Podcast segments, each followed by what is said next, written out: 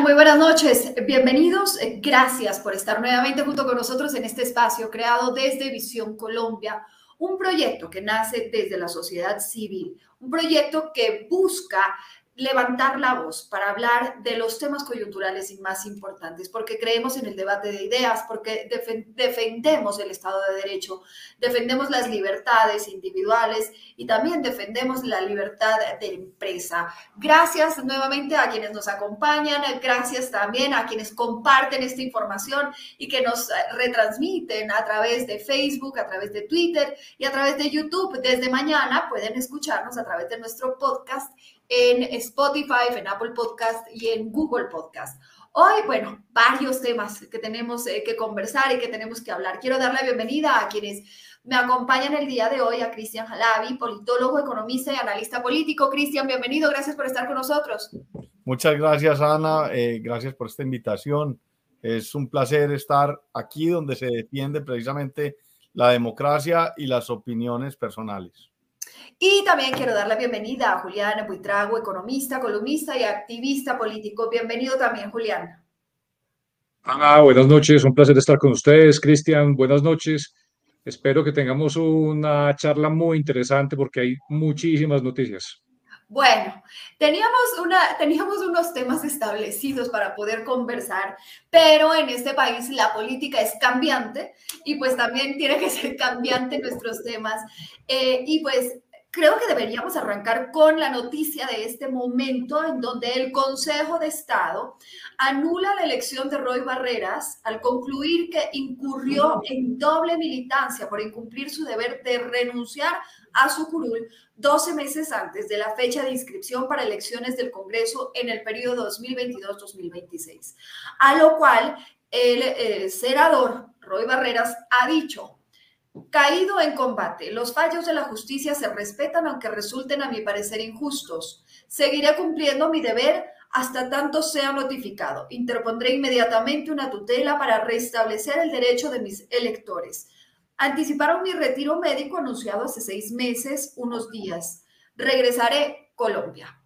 Bueno, Cristian, ¿Cómo, ¿Cómo asimilar esta noticia?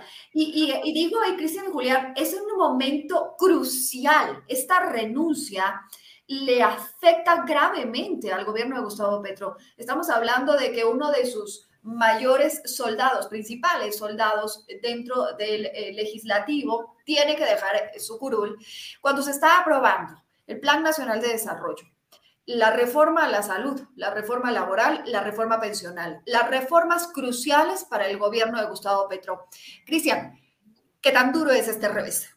Pues el revés para el pacto histórico es impresionante porque pierde posiblemente a quien es su senador más emblemático.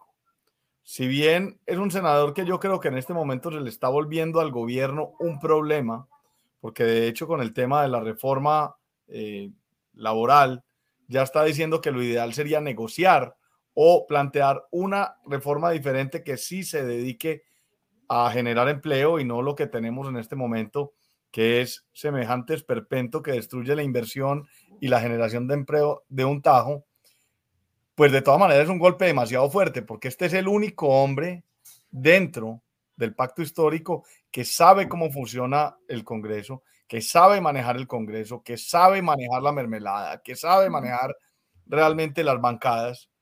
Entonces es un golpe demasiado grande. El resto son la gran mayoría muy inexpertos. El otro que había era Gustavo Bolívar, que precisamente por sus roces con Roy y con algunos otros de los pesos pesados ya había salido. Entonces yo creo que para el gobierno de Petro esto es supremamente incómodo, difícil para poder continuar con el tema de reformas y organizar el Congreso como a ellos les ha gustado y los pone en una situación compleja.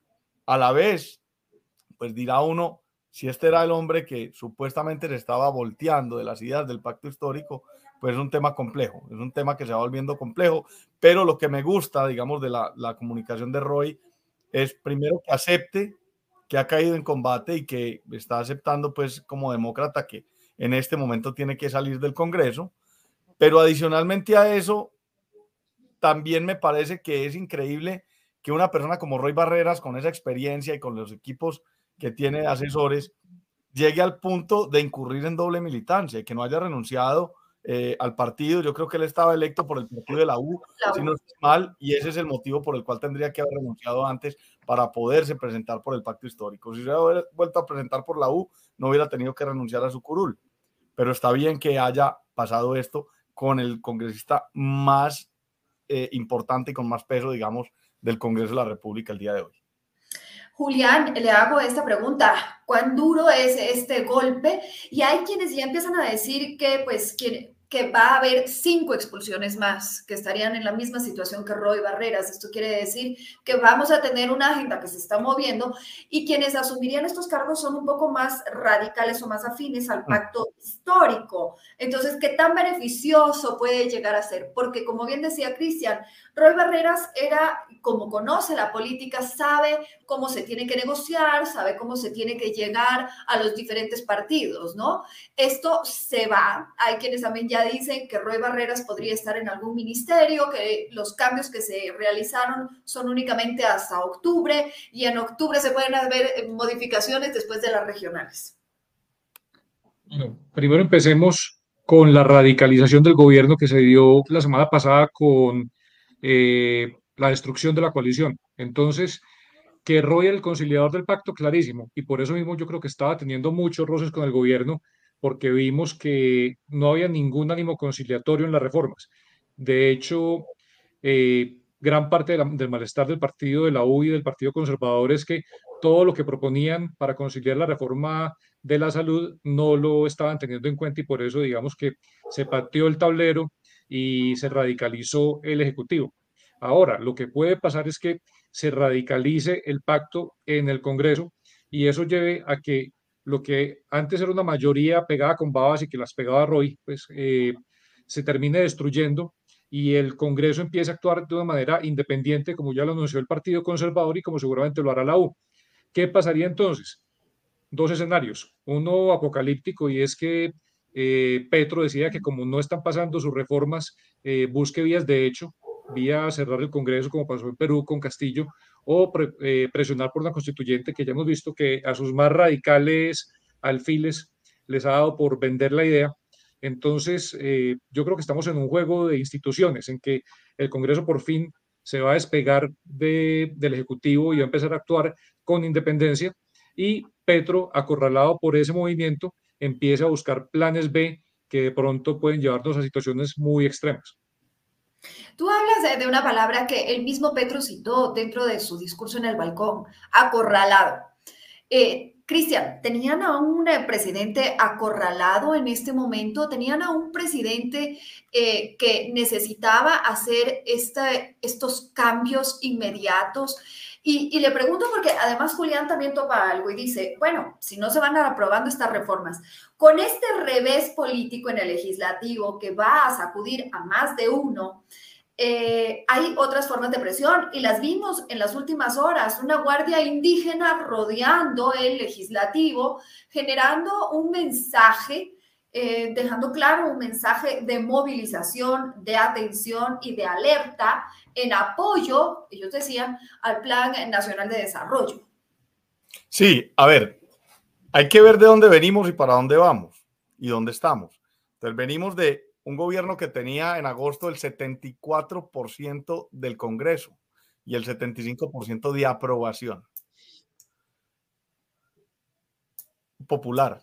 Las marchas, las movilizaciones, el Twitter, el Facebook y todo de los ciudadanos que hemos sido contradictores del gobierno y no solo del gobierno y no más que del gobierno de las reformas, empezando por la tributaria, que ya le empezó a tocar el bolsillo a los colombianos además del alza de la gasolina, han hecho que ellos pierdan el favor popular. Al perder el favor popular, se pierde también, digamos, la coalición de gobierno de los partidos liberal, conservador y de la U y parte del verde, porque esos partidos son racionales desde el punto de vista de la politiquería. Y ellos ven que van a perder las elecciones de octubre y al ver eso, pues empiezan a apartarse de las posiciones del gobierno que los están alejando de sus electores. Bajo ese tema, el señor Petro ve que se le va a caer la reforma a la salud, empieza a sentirse acorralado y empieza a actuar como yo considero que es un lobo solitario, porque dice, ah, bueno, no me acompañan como él no negocia, ni, ni, ni, ni transa nada, ni llega a ningún acuerdo con nadie, sino que es mi manera y punto. Entonces el tipo ve como un lobo solitario, empieza a amenazar. Entonces el tipo sí se ve acorralado, se ve que ya sus proyectos no van a pasar, que no va a pasar ni la reforma laboral, ni la reforma de la salud tal cual, que le están discutiendo fuertemente muchos puntos del Plan Nacional de Desarrollo, que él no lo esperaba, él esperaba que su Plan Nacional de Desarrollo le diera sus, todas sus facultades extraordinarias. Hoy me asombré de ver que Mafe Carrascal salió a decir que le estaban metiendo un mico. Imagínense, Mafe Carrascal, por Dios, la que le carga la maleta a Petro. Eso es increíble. Entonces, el tipo, claro, se está viendo como un lobo acorralado y lo que está haciendo es salgo a amenazar. Es o me hacen caso o yo prendo el país. En lo que no se ha dado cuenta es que su popularidad está tan baja que es posible que ya haya perdido hasta la primera línea. Un gran amigo mío de uno de los partidos de izquierda tradicionales en Colombia, pero demócratas, me dijo, yo voy todos los años a la marcha del primero de mayo. Yo todos los años, llevo 40 años yendo. Y este año estuve Obviamente no soy petrista, odio a Petro, pero hasta la primera línea está brava con él. Entonces, claro, el tipo está acorralado. ¿Qué le queda? Pasarle plata dentro del plan de desarrollo a la Guardia Indígena y ellos están en este momento en la Plaza de Bolívar. No están peleando el Plan Nacional de Desarrollo, están peleando la plata que hay metida en los micos para eh, darle financiación a la Guardia Indígena. O sea, para hacer un grupo paramilitar del Estado basado en la Guardia Indígena y de las guardias campesinas. Entonces, claro, esto es el síntoma del acorralamiento. pero al decir usted que la Guardia Indígena es el grupo armado o el brazo armado que va a tener el gobierno, es muy grave eh, hacia el punto donde esto nos estaría llevando, hacia una confrontación civil. Eh, más de mayor violencia en el país, donde ya hemos eh, venido viviéndola por más de 40 años, ¿no? Imagínense que hoy, precisamente hablando con el exministro eh, Molano, decía, en lo que va el gobierno Petro llevamos 30% menos de personas, en el, eh, digamos, de conscriptos nuevos en el ejército, menos de, de incorporaciones y mientras tanto están pasando en el Plan Nacional de Desarrollo un apoyo financiero para las milicias indígenas, para la Guardia Indígena y para la Guardia Campesina. Entonces, ¿a dónde va esto? Precisamente, ese es el, e, ese es el los ejércitos paramilitares nuevos que quiere tener el gobierno para hacer su, eh, los especies de colectivos eh, de, Chávez. Estos son los que van a hacer en Colombia. Julián, eh, Luis Fernando Velasco, el nuevo ministro posesionado hace pocos días, tiene todo este, como diríamos, tiene todo este chicharrón encima, donde tiene que moverse y terminar de tratar de aprobar estas reformas absolutamente necesarias para Petro y no solo porque son el eje de su plan, sino porque pues Petro en este momento es ya mm. un, medir el pulso de su popularidad, de su ego, eh, de muchas otras cosas. Va a tener, y ahora pues no cuenta con el apoyo, tiene este chicharrón de Roy Barreras. Eh, ¿Cómo le ve a usted a Luis Fernando Velasco moviéndose con el mar en contra? El problema de Velasco es que Velasco es un liberal disidente. Él siempre ha tenido un roce importante con el director del partido, César Gaviria, y creería que su función es llegar a atomizar y a destruir el Partido Liberal, a seguir cooptando congresistas uno a uno con mermelada y con cargos y 20 mil herramientas más y socavar el poder de Gaviria. Sin embargo, como bien decía Cristian ahora, vienen las elecciones regionales, todavía el poder de nominación y de los avales lo tiene el director del partido, entonces para los congresistas liberales pesa mucho más en un momento dado poder tener el acceso a los avales para las alcaldías y gobernaciones que tener cargos burocráticos que conociendo a Petro pueden durar un mes.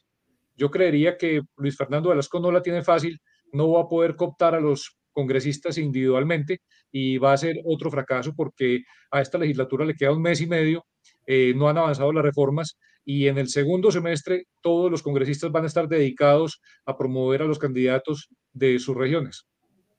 Ahora, le pregunto, Julián, el presidente Gustavo Petro lanza un eh, discurso eh, el primero de mayo bastante incendiario, eh, bastante fuerte, y no únicamente nos deja eh, como esa, eh, esa pelotita aquí en Colombia, sino que también se la lleva a su viaje que tenía programado para España. Y digo porque dentro del discurso él fue absolutamente vehemente y cita unas frases en contra de eh, España, en donde y justamente iba a realizar esta visita oficial. ¿Cómo, ¿Cómo, mira usted o cuál es el análisis de las reuniones, de las visitas, de esta visita para Petro en España? ¿Es una reunión favorable? Y hablemos también de quienes le acompañaron al presidente Gustavo Petro. Entre esos estaban importantes empresarios. ¿Esto quiere decir que los empresarios están respaldando a Petro? ¿Es una forma de tender puentes con él? ¿Cuál es su lectura? Y yo creo que una cosa es la narrativa para, para el pueblo que cada vez le cree menos, porque una cosa es como candidato decir que todo está mal, que estamos peor que Venezuela, y llegar a gobernar y empezar a subir la gasolina a 3 mil pesos, que eso no había pasado en el gobierno de Duque, eh, empezar a no tener forma de controlar la inflación y tenemos una inflación que mientras en todo el mundo ya está cediendo, aquí cada mes tenemos un pico nuevo. Entonces, la narrativa eh, del socialista y del, del, cambio se empieza a caer cuando los hechos van para otra dirección. Me explico. Esa visita de España en la que están empresarios como Bruce McMaster, como, un, como Mira, Juan Carlos, eh, que representa al Grupo Artila, están eh, representantes de Valorem, todos los grandes empresarios del país están acompañando la visita de Petro. Entonces, el discurso para la galería suena como confrontacional y como una guerra de clases, pero el balcón cada vez es más solo, porque vimos en el primero de mayo que después de una hora larga de discurso la gente se empezó a ir y él, y él se fue quedando solo en el balcón porque la gente ya no copia y, cada vez pierde más credibilidad ese discurso incendiario en el balcón, pero que no se acompaña con hechos ciertos en, en, en, en ocasiones como la visita y como la cena que tuvo eh, con los reyes en el que estaba rodeado por toda la clase dirigente de este país. Entonces, cuando los hechos no acompañan la narrativa, se empieza a ver ese como ese divorcio y que cada vez pierda más credibilidad entre sus votantes y entre los radicales que lo acompañaron. La central de trabajadores, no la CUT, sino CGT. General, exactamente, eh, eh, decía que fueron prácticamente ignorados eh, para la reforma laboral porque lo único que busca con esta reforma eh, la ministra Ramírez es fortalecer la CUT y casi que cooptar a los pequeños sindicatos a favor de ellos y que tengan todo el poder. Entonces, cuando sus mismas acciones empiezan a debilitar a sus votantes y a los que lo acompañaron, pues yo creo que entra al peor de los escenarios. Ahora, le pregunto, Cristian, eh, se tienden puentes, o sea, habría una tranquilidad si la narrativa para los balcones es una, pero la que se está manejando sobre la mesa es, es otra. Viniendo una reforma laboral y si uno revisa quiénes le acompañaron a Gustavo Petro a este viaje en España, podríamos tener esa esperanza de que en cuanto a la reforma laboral no tengamos una reforma así de destructiva para el empresariado. Mire, a mí me preocupa mucho lo siguiente, yo, yo soy representante gremial, yo estoy entre gremios. Yo soy de la Junta Directiva de Copio Bogotá, Cundinamarca, del de, presidente de la Cámara Ambiental del Plástico, que hemos sido muy afectados. Y por último, soy el presidente del Comité de Químicos y Agroquímicos de Fenalco Antioquia. Pero me preocupa muchísimo que cada uno de los gremios o cada uno de los empresarios pretenda ir a parecer amable o a parecer lo que sea cuando estamos claramente ante un gobierno que primero oye pero no escucha. Sin duda oye pero no escucha. Ellos salen siempre a decir, es que los empresarios estuvieron con nosotros, es que tuvimos no sé cuántas horas de conciliación, es que tuvimos tantas audiencias públicas. Está bien, esos son simplemente horas y tiempos de reunión, pero una cosa es eso y otra cosa es meter cambios. Hubo más de 600 proposiciones para la reforma tributaria, la ley 2232, 2277, que se aprobó el 13 de diciembre y no aprobaron prácticamente nada. Y lo mismo está pasando ahora. Entonces dicen, escuche, escuche, escuche, escuche, venga, hablamos, venga, hay un montón de, de, de, audiencias públicas y de cosas para la reforma laboral y sin embargo la ministra se rancha completamente. Lo que están viendo ahora estos señores eh, digamos, eh, que están allá, están pensando, no, como ya cambiaron la ministra del Trabajo, entonces ahora las condiciones van a ser favorables para nosotros.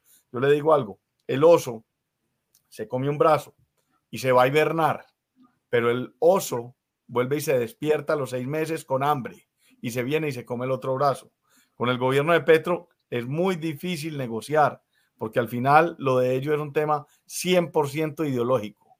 O sea, ellos están haciendo reformas ideologizadas, no son reformas hechas con técnica. Por lo tanto, yo creo que es poco probable que aunque ellos piensen que haya un cambio de actitud, ese cambio de actitud sea real. Julián, le hago como la, misma salvedad. ¿Cómo ve usted ahora? En estos días estábamos viendo el tema del Plan Nacional de Desarrollo eh, en donde se ha bloqueado ciertos artículos. Se pretendía pasar todo como en una plancha, ¿no? Sin revisión. Pero ¿qué tan técnicos estamos siendo o qué tan técnicos está siendo nuestro legislativo? ¿Qué posibilidades tienen de hacer ese análisis eh, técnico? Si aquí lo que está primando realmente es una carrera contra el tiempo por un tema político, sabiendo que tenemos las regionales en pocos meses. Y eso es lo que prevalece. María, pero es que hay un tema más allá del Plan Nacional de Desarrollo o de la reforma laboral, la reforma a las pensiones, y es que transversalmente está el tema ideológico de Petro, y es que, ya lo decía, pues es un discurso bastante difícil de, de entender para los pobres estudiantes de Stanford, y es que en últimas él le echa la culpa de todo al capitalismo y quiere cargo del capitalismo. Entonces, el año pasado empezó a hablar de decrecimiento después habla de marchitar Ecopetrol y que no se pueden usar los combustibles fósiles, después habla de que la reforma laboral no es para generar empleo, sino para mejorar los empleos existentes, eh, la reforma pensional es simplemente para coger los 350 billones de ahorro que existen en este momento y gastárselo en subsidios, así crea una bomba pensional a futuro impagable. Entonces, todo el tema transversal es poder financiar su ideología y su cambio de modelo económico pero yo creo que en esa carrera, por ahí decían, el que mucho abarca, poco aprieta, y él decidió tirarse casi que una apuesta de me la juego toda, a pasar todo, y, y, por, y por abarcar mucho, yo creo que se va a quedar sin nada, porque estamos en la mitad del plan de desarrollo, le han tumbado casi que todas sus eh, facultades extraordinarias. Eh, la reforma de la salud es muy difícil que se la aprueben porque eh, pues acaba con la CPS y va a volver a, la figura del Seguro Social, que fue un desastre. Entonces, en medio de todo, yo creo que los congresistas son muy sensatos y aunque hay un peso importante de mermelada, yo creo que pueden jugar más a los tiempos, a que se vayan a debates, que aplacen y que eh, le den largas para que eh, al final de esta legislatura no termine pasando absolutamente nada. Y en el segundo semestre, pues ya veremos que con la elección de regional de alcaldes y gobernadores, pues no va a haber eh, mucho ánimo para pasar esta reforma, sobre todo porque la coyuntura económica del país no es favorable para los intereses de Petro, porque todo el mundo está afectado en el bolsillo. Entonces, yo creo que los partidos le van a dar largas, saben que hay mucho en juego y van a dejar todo para segundo semestre. Y lo que Petro no lo alcance a hacer al final de esta legislatura, yo creo que afortunadamente para el país no va a pasar creería que por eso él se va a radicalizar más y tratará de tener un plan B, que es o el cierre del Congreso o buscar una asamblea constituyente. Ahora, les hago una, una, pregunta también y que la vimos justamente en su viaje. Se habla en reiteradas ocasiones de esta Asamblea Nacional Constituyente, pero Petro tiene un proyecto eh, en firme que es de su interés, que es la paz total y está jugado a eso a, a costo de lo que sea. Eh, tanto así que lo vimos ahora en España hablando con el presidente, con Pedro Sánchez, diciéndole que pues él le solicitaría que si las cosas salen bien, eh, que se levante eh, y que se retire de la lista de terroristas al Ejército de Liberación Nacional.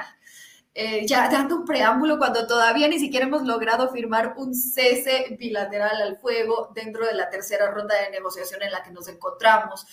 Cristian, esto hace que Petro quiera meterle el acelerador a esta paz total y al meterle ese acelerador hay algunas salvedades, hay algunas... Eh, cuando firmábamos la paz total eh, con las FARC sabíamos y decía que tendremos que comernos algunos sapos, pero con con esta nueva negociación, eh, yo creo que ya no son sapos únicamente, ¿qué es lo que va a pasar? Porque... Elefantes. No, no solo con el ELN, ¿no? Aquí hay las disidencias de las FARC, aquí hay la Segunda Marquetalia, aquí hay el Clan del Golfo, etcétera, etcétera, etcétera. Es que hay que entender una cosa del contexto histórico de las guerras. O sea, las guerras todas terminan en un escritorio, aún las que se ganan. Siempre terminan en un escritorio, porque es la única forma de cerrar la guerra. Y eso hay que entenderlo. Pero es que el contexto es muy distinto. Cuando la guerra con las FARC llevábamos unos golpes muy fuertes, porque que el mono Jojoy, que Raúl Reyes, que Cano, que el uno, que el otro, un montón de gente, caballero, un montón de gente, y gente importante para las FARC. Y eso los lleva a ellos a sentarse, que después se haya negociado bien o mal, o que haya sido el momento preciso o no, eso es otro paseo. Pero para uno sentarse en una mesa de negociación a negociar una paz, tiene que ser que va ganando la guerra, ¿cierto? Y en este caso, lo único que está haciendo es dándole concesiones al ELN, a la Segunda Marquetalia, al Clan del Golfo, diciéndole, no, tranquilo, no se preocupen, hagan lo que ustedes quieran, que igual yo quiero la paz total. O sea, es prácticamente ahí sí es bajo sus condiciones. A diferencia de cómo hace con los empresarios, con el tema de la reforma laboral, con el, tema de la reforma tributaria, a los empresarios les dice, bajo mis condiciones con ustedes. O sea, nosotros somos los enemigos, pero con ellos si es, nosotros no hacemos nada y es bajo las condiciones de ustedes como bandidos. Y entonces se va y le dice a Pedro Sánchez, prácticamente le dice, Pedro, hágame el favor, y le dice a la Unión Europea que necesitamos que ellos sean considerados no grupos, grupos beligerantes, nada más, ¿cierto? Que entran en beligerancia porque son actores políticos. Le está dando un estatus donde los otros tienen el dominio, porque los otros ni siquiera lo han pedido. Los otros están en guerra, en guerra, y simplemente lo que están haciendo el gobierno es tomándole el pelo. Esto es sumamente peligroso y le va a salir mal a Petro y le va a salir mal a Colombia. Le pregunto, eh, Julián, eh, cómo, ve usted eh, realmente estas declaraciones? Y dos fuertes cuestionamientos se le ha hecho al presidente Gustavo Petro por parte de la prensa española. Uno es justamente este, uno de los temas, pero también el tema de Venezuela, en donde algunos medios o algunos periodistas han calificado a Gustavo Petro como el vocero y la protección que él está haciendo al eh, gobierno de Nicolás Maduro. Ese también ha sido un cuestionamiento grande en este viaje es que eh, miremos los antecedentes. Eh, y hoy salió un tema puntual eh, en unas declaraciones que dio Petro diciendo que hubo una especie de complot en el 2020 con Estados Unidos para derrocar por la vía militar a Maduro. salió pues el exministro Molano a desmentir eso, pero no nos olvidemos que precisamente en el 2020, cuando hubo una movilización de flota de Estados Unidos hacia el Atlántico casi al frente de Venezuela, y salió eh, Bolton, el asesor de Trump, con, un, con una libreta apuntando 5.000 hombres, pues se, se tejieron una cantidad de hipótesis y de, y de, y de ideas en que sí iba a haber una invasión a Venezuela, y Petro viajó sin permiso del Senado a Cuba. Se inventó que iba a hacerse un chequeo por su cáncer de esófago y se fue a hacer una endoscopia, pero en realidad yo creo que la preocupación de él en ese momento es que estaba cayéndose toda esa, eh, todo ese andamiaje entre Venezuela, Cuba y su posible presidencia. Y yo estoy absolutamente seguro que la presidencia de Petro fue en gran parte gracias a recursos del régimen venezolano. Hoy Petro es presidente gracias a ese apoyo eh, subrepticio con recursos de Venezuela y hoy el contrapeso es que se volvió el canciller de Maduro. Entonces va a Estados Unidos a pedir que se suavicen las sanciones y en últimas está devolviendo el favor, pero porque los une una ideología muy fuerte. Eh, yo creo que el gran sueño de Petro sería unificar Venezuela y Colombia y porque no todo el continente. Ya han hablado de una, de una moneda única y creería que hacia allá vamos y con, para lograr ese objetivo eh, necesitan debilitar muchísimo las fuerzas militares que ya lo están haciendo, pues el primer paso fue nombrar un ministro que es enemigo de las fuerzas militares. Eh, eso ha provocado la barrida de muchísimos oficiales, la renuncia de altos eh, generales, de coroneles, que no están de acuerdo con lo que está pasando. Prácticamente acuartelaron las tropas y vemos que cada vez los grupos ilegales ganan más presencia territorial, ganan más dominio en el territorio a costa de la seguridad de todos los colombianos. Y yo creo que eso es lo que en últimas está buscando Petro, tener como grandes aliados al ELN y a la segunda Marquetalia, tener control territorial y unas fuerzas armadas muy debilitadas que en últimas no puedan impedir ese gran sueño de la revolución bolivariana que lo decía el, mismo ministro Velázquez el primero de mayo, que seguían con la revolución, muy peligroso. Ahora, eh, eh, Cristian, me regreso. Usted decía algo, la, misma primera línea está eh, teniendo un descontento con Gustavo Petro.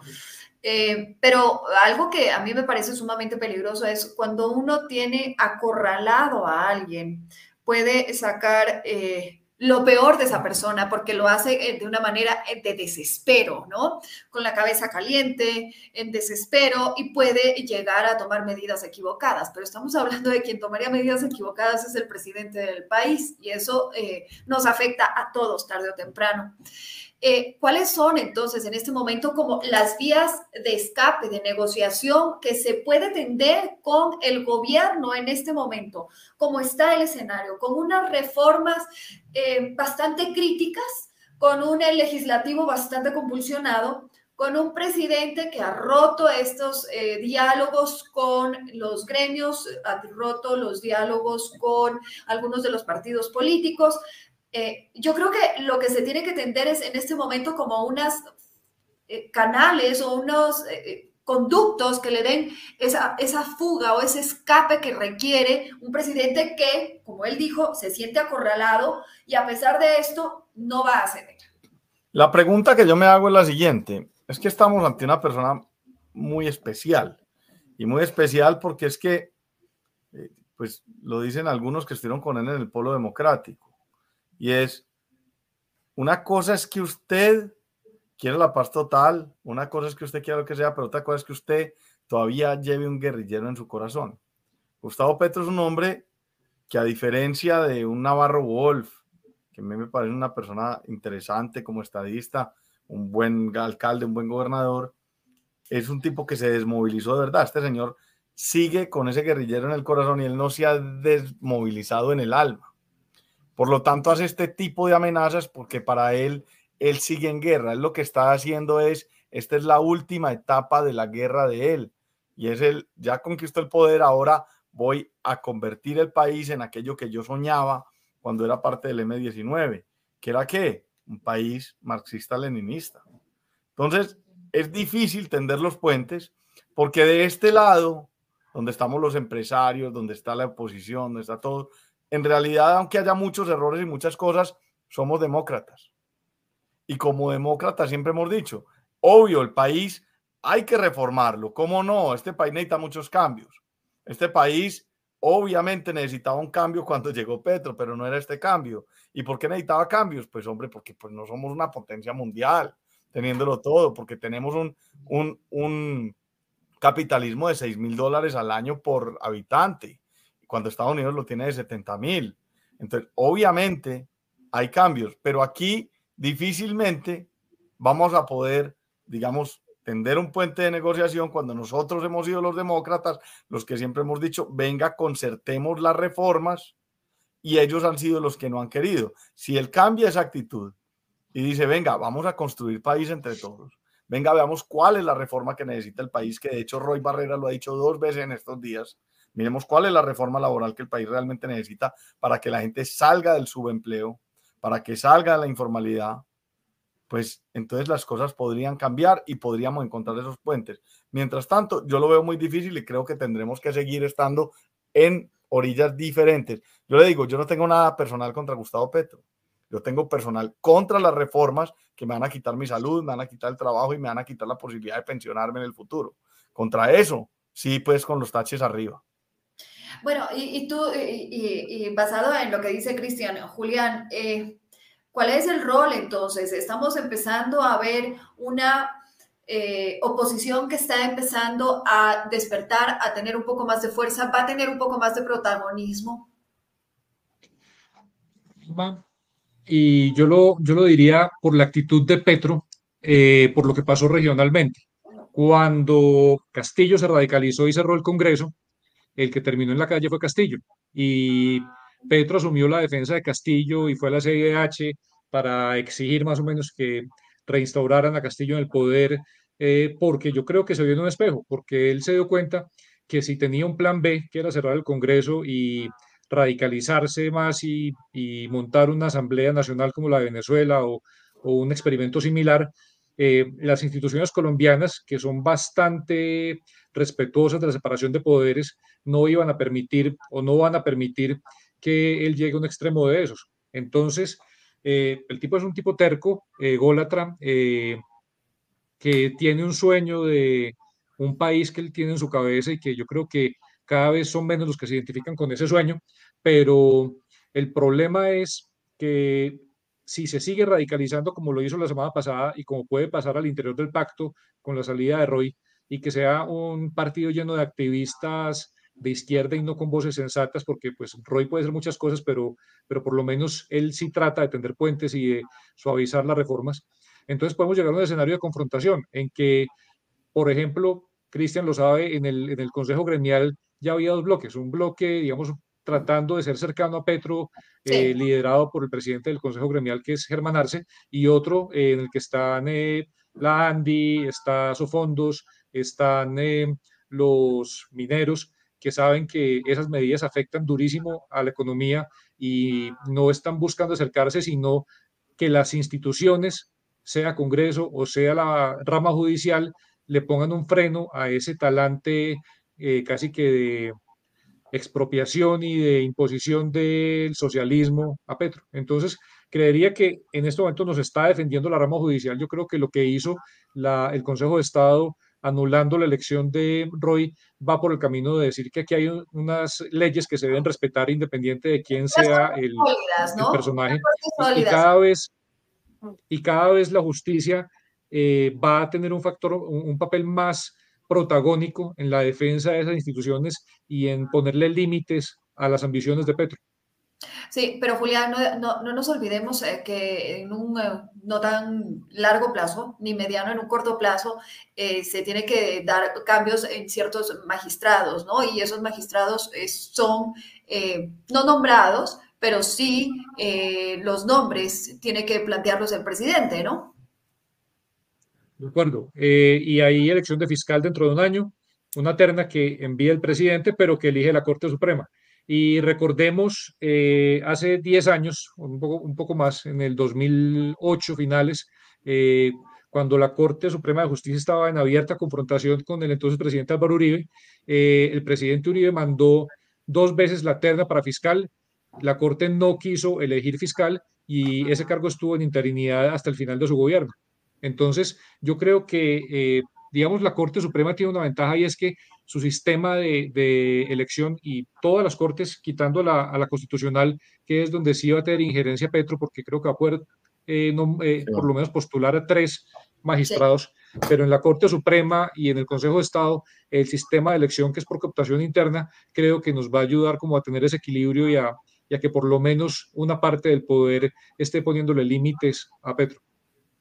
Bueno, no, no, menos, no menos importante, y, quiero que se entienda, eh, Julián y Cristian, yo voy mucho más allá si la primera dama, si nos gustó el outfit de la primera dama o los zapatos que utilizó o si bailó o dejó de bailar, para nada. Eh, pero eh, sí hay un tema de protocolos, sí hay un tema de cómo está funcionando nuestra diplomacia y más aún después de los nombramientos que se acaban de realizar vamos a tener a Prada en uno de los ministerios, vamos a tener al ex ministro de Transporte también en unos ministerios y vamos también a tener a la vicecanciller, a la ex vicecanciller en uno de los ministerios. Es decir, las embajadas que son la cara de nuestro país en el mundo, eh, son eh, pues no tal vez en otros gobiernos también se ha manejado de esa manera, son eh, el premio consuelo o son el premio de gratitud, pero esto había sido uno de los planteamientos que se hizo que iba a darse como uno de los cambios, Cristian.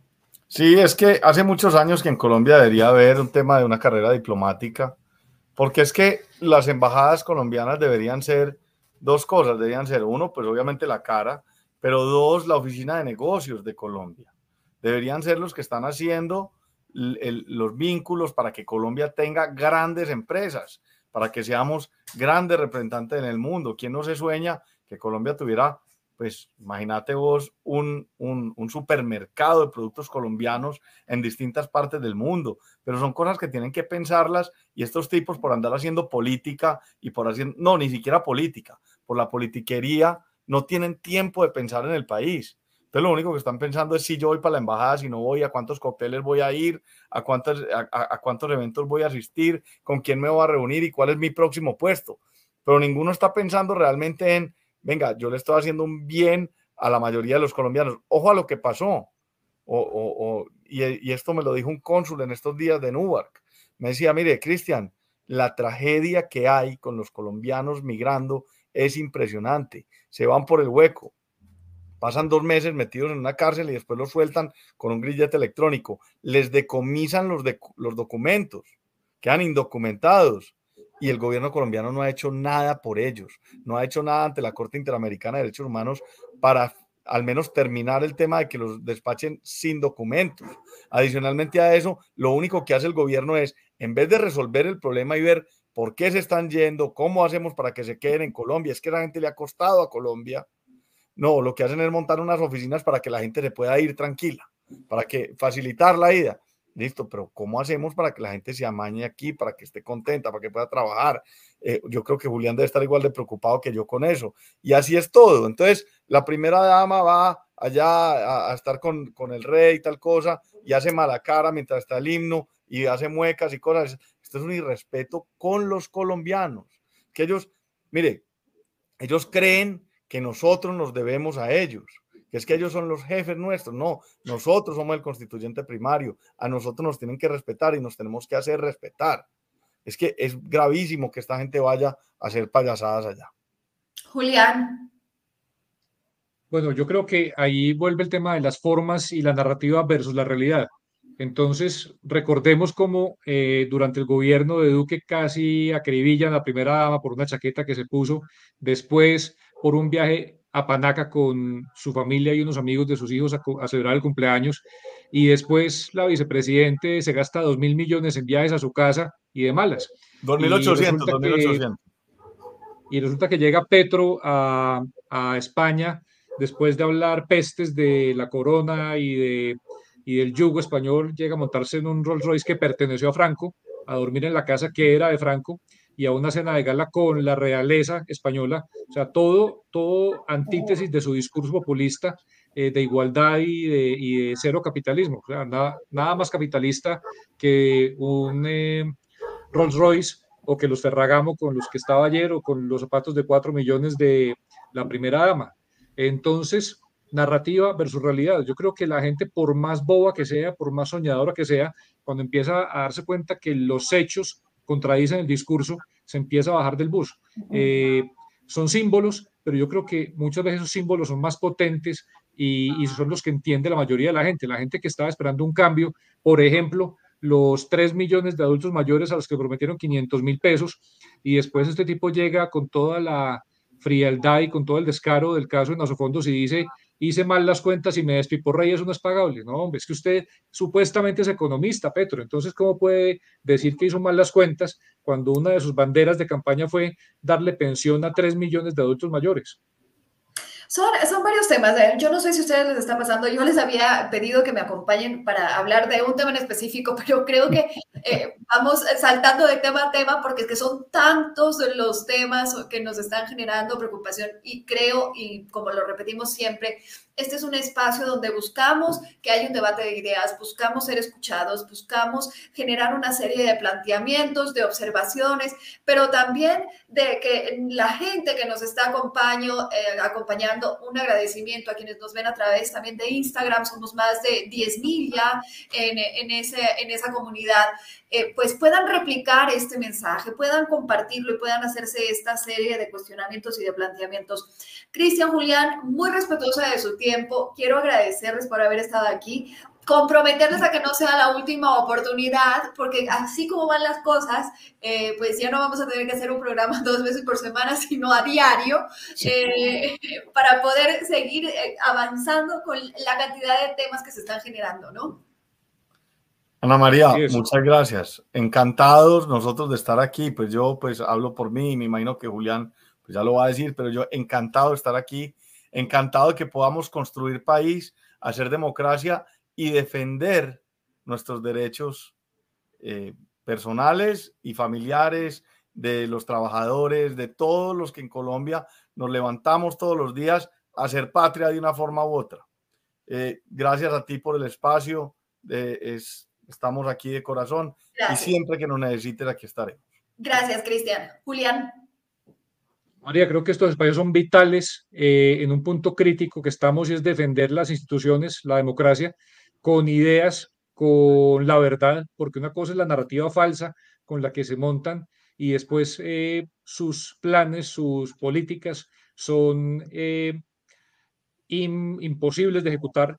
Entonces, cuando tenemos estos espacios para mostrar todas las contradicciones, para mostrar la realidad, para decir hecho, no relato, eh, yo creo que la gente poco a poco abriendo los ojos y mientras más se haga y mientras más pueda llegar este mensaje a la gente, yo creo que un favor muy grande le hacemos al país porque en serio estamos en un punto crítico y creo que mucha gente necesita información, pero información de verdad. A los dos les agradezco y también a quienes nos acompañaron a través de Twitter, de Facebook, de YouTube. Gracias. Mañana nos pueden escuchar en nuestro podcast, en Spotify, en Apple Podcast y en Google Podcast. Y pues si creen importante que esta información llegue a más personas, les invito a que la puedan compartir y les deseo que tengan una feliz noche. Nos vemos la próxima semana. Gracias. Gracias.